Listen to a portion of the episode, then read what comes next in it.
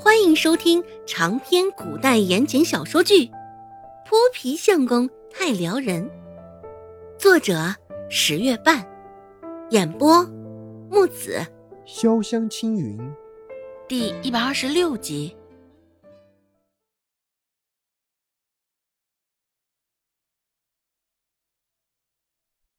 王跛子点了点头，也同意瘦猴子的说法。周芷索性破罐子破摔，继续说道：“哼，你们也真是既没胆也没脸。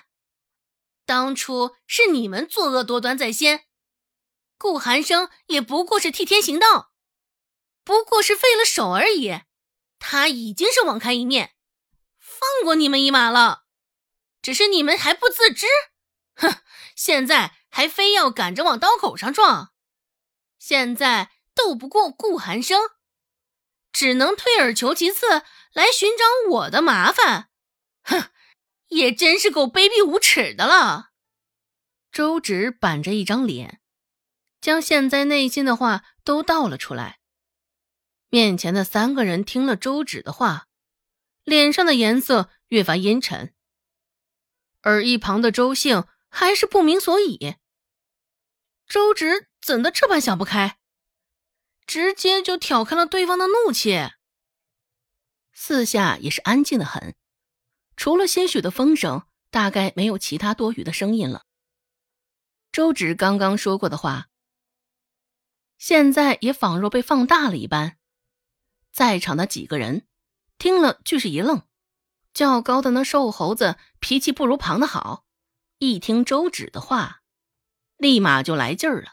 瞪大了眼睛骂道：“臭丫头，你嘴巴给我放干净点是不是没人教你怎么说话？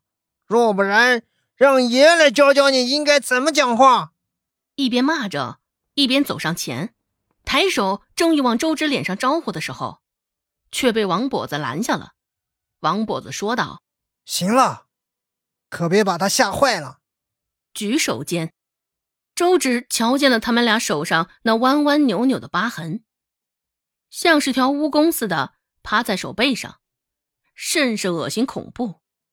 王婆子一瘸一拐的挪动了身子，继续说道：“丫头，你也别太害怕，我们呢，也不是想把你给怎么样，只是顾寒生从我们身上夺去的那些，我们得想办法要回来。”王跛子的态度没有那般暴力。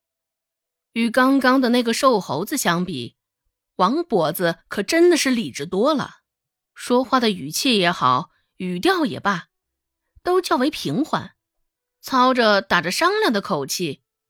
只是周芷明白，王跛子现在也并不是想要与他商量什么，只是告诉他、命令他罢了。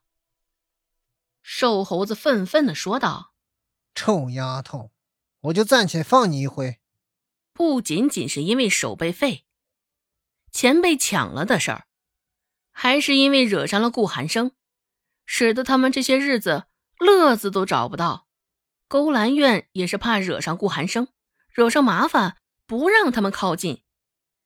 想到这儿，瘦猴子心里还是窝火的要死，恨不得拎着顾寒生的领子将他千刀万剐。至于顾寒生的小相好嘛，毕竟也是个女的，虽然模样差了点儿，但能用用。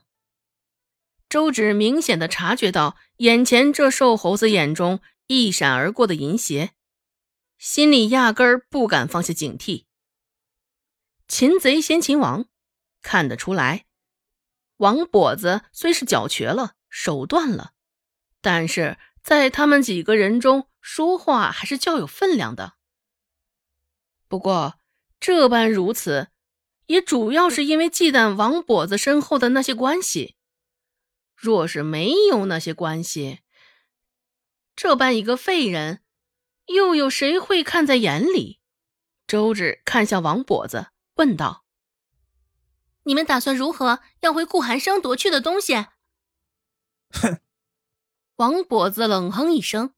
甚是骄傲的扫了周芷一眼，说道：“既然你是顾寒生的相好，自然是打算利用你来引他上钩了。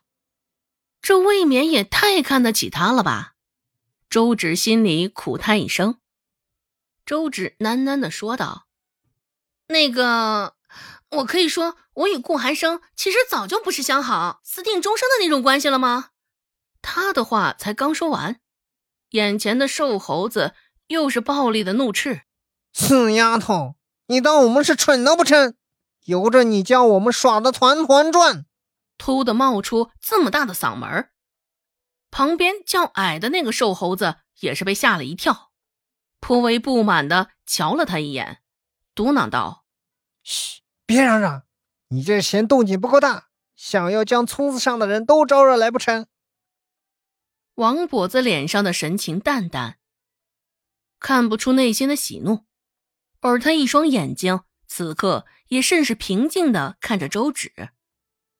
小丫头，我劝你老实点若你跟顾寒生有点关系，至少我们现在还不会伤你。只是，王跛子话锋一转，只是若你与顾寒生没有丝毫的关系，那谁也保不齐我们会做些什么。有些话想清楚再说。所以现在还得求着与顾寒生有一腿不成？周芷心里欲哭无泪。大哥，咱们也别再多说废话，直接将他们绑起来再说。我就不信这臭丫头片子在我们手上，顾寒生看见了还能无动于衷？就是。到时候丫头必须也让顾寒生自断三根手指，赔偿我们十两银子，我才能一解心头之恨。二十两，二十两银子。那两个瘦猴子已经开始琢磨起，届时应该如何折磨顾寒生了。明明还是八字没有一撇的事儿。对于周芷的利用价值，以及他在顾寒生身上的分量。他们似乎丝毫没有考虑过，也不知道这算好事还是坏事。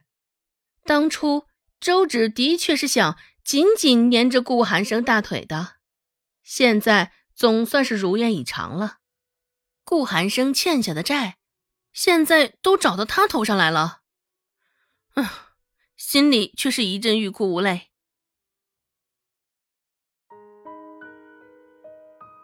本集播讲完毕，感谢您的收听。